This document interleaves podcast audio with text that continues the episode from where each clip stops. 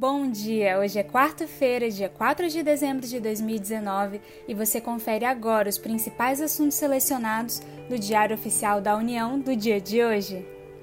E o primeiro destaque de hoje é que decreto salvaguarda proteção à identidade para quem denunciar irregularidades na administração pública.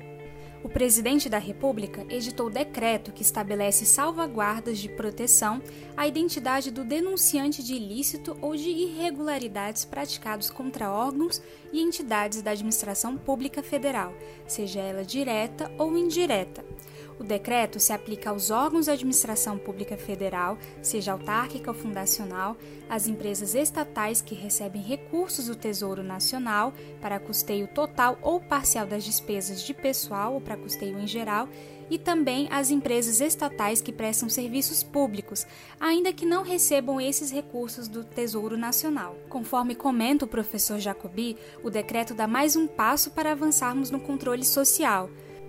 O Brasil tem instrumentalizado isso, por exemplo, com a Lei de Abuso de Autoridade, a Lei de Ação Popular, a competência subsidiária na ação civil pública.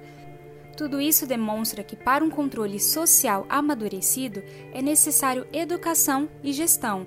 Sem esses pressupostos, o controle social se transforma em um denuncismo. E esse, como ensina Nelson Jobim, seria incompatível com o regime democrático. E dando continuidade a um assunto que foi muito abordado ontem no nosso podcast, é em relação ao PPI, Programa de Parceria de Investimento. O Conselho do PPI opinou pela qualificação do Serviço Federal de Processamento de Dados, o SERPRO, e da Empresa de Tecnologia e Informações da Previdência, a DataPrev, no Programa de Parceria de Investimentos, o PPI, e a sua inclusão também acontece no Programa Nacional de Desestatização, o PND. Ou seja, tanto o SERPRO quanto o DataPrev serão incluídos nesse Programa Nacional de Desestatização. E você sabia que bens e objetos do setor agropecuário podem receber recursos da União?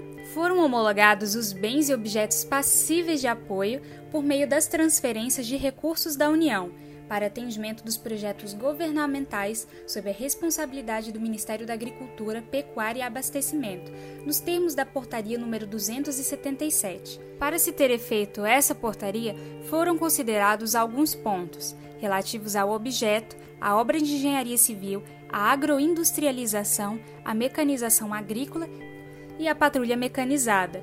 Então, se você ficou interessado em saber como que esses bens e objetos poderão receber os recursos da União, sugiro que você dê uma lida na portaria número 277 do Diário Oficial da União do dia de hoje, 4 de dezembro de 2019. E no âmbito do Ministério da Justiça e Segurança Pública, a portaria desse ministério dispôs sobre os procedimentos e os critérios para as transferências de fundo a fundo de recursos do Fundo Penitenciário Nacional, o FUNPEN, aos fundos penitenciários dos estados, do Distrito Federal e dos municípios, que são destinados a financiar e apoiar as atividades dos programas de modernização e aprimoramento do Sistema Penitenciário Nacional no exercício de 2019, ou seja, ainda deste ano. E essa transferência aos fundos penitenciários independe da celebração de convênio ou algum outro instrumento semelhante. E por fim, para fechar o resumo do Diário Oficial da União, foi instituído o processo seletivo a ser executado com recurso do orçamento de 2020 para priorização de repasse de recursos orçamentários e financeiros a consórcios públicos no âmbito do programa de resíduos sólidos urbanos. E somente serão elegíveis as propostas de consórcios que cumprirem os requisitos da portaria.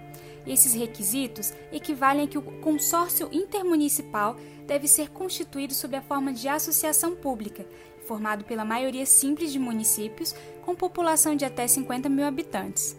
Os municípios beneficiados também, integrantes do consórcio, devem possuir os planos municipais de gestão integrada de resíduos sólidos ou plano intermunicipal de gestão integrada também de resíduos sólidos. Mas serão aceitos os planos municipais de saneamento básico, se for respeitado o conteúdo mínimo previsto pelo Plano Municipal de Gestão Integrada de Resíduos Sólidos. E por fim, o serviço de saneamento deve ser prestado de forma direta ou por concessão, desde que não seja onerosa. E este foi mais um resumo DAO, um serviço oferecido pelo Instituto Protege, em parceria com a editora Fórum. Meu nome é Yasmin Góes e eu fico hoje por aqui. Desejo uma ótima quarta-feira para você e te espero amanhã para novos assuntos selecionados. Até logo!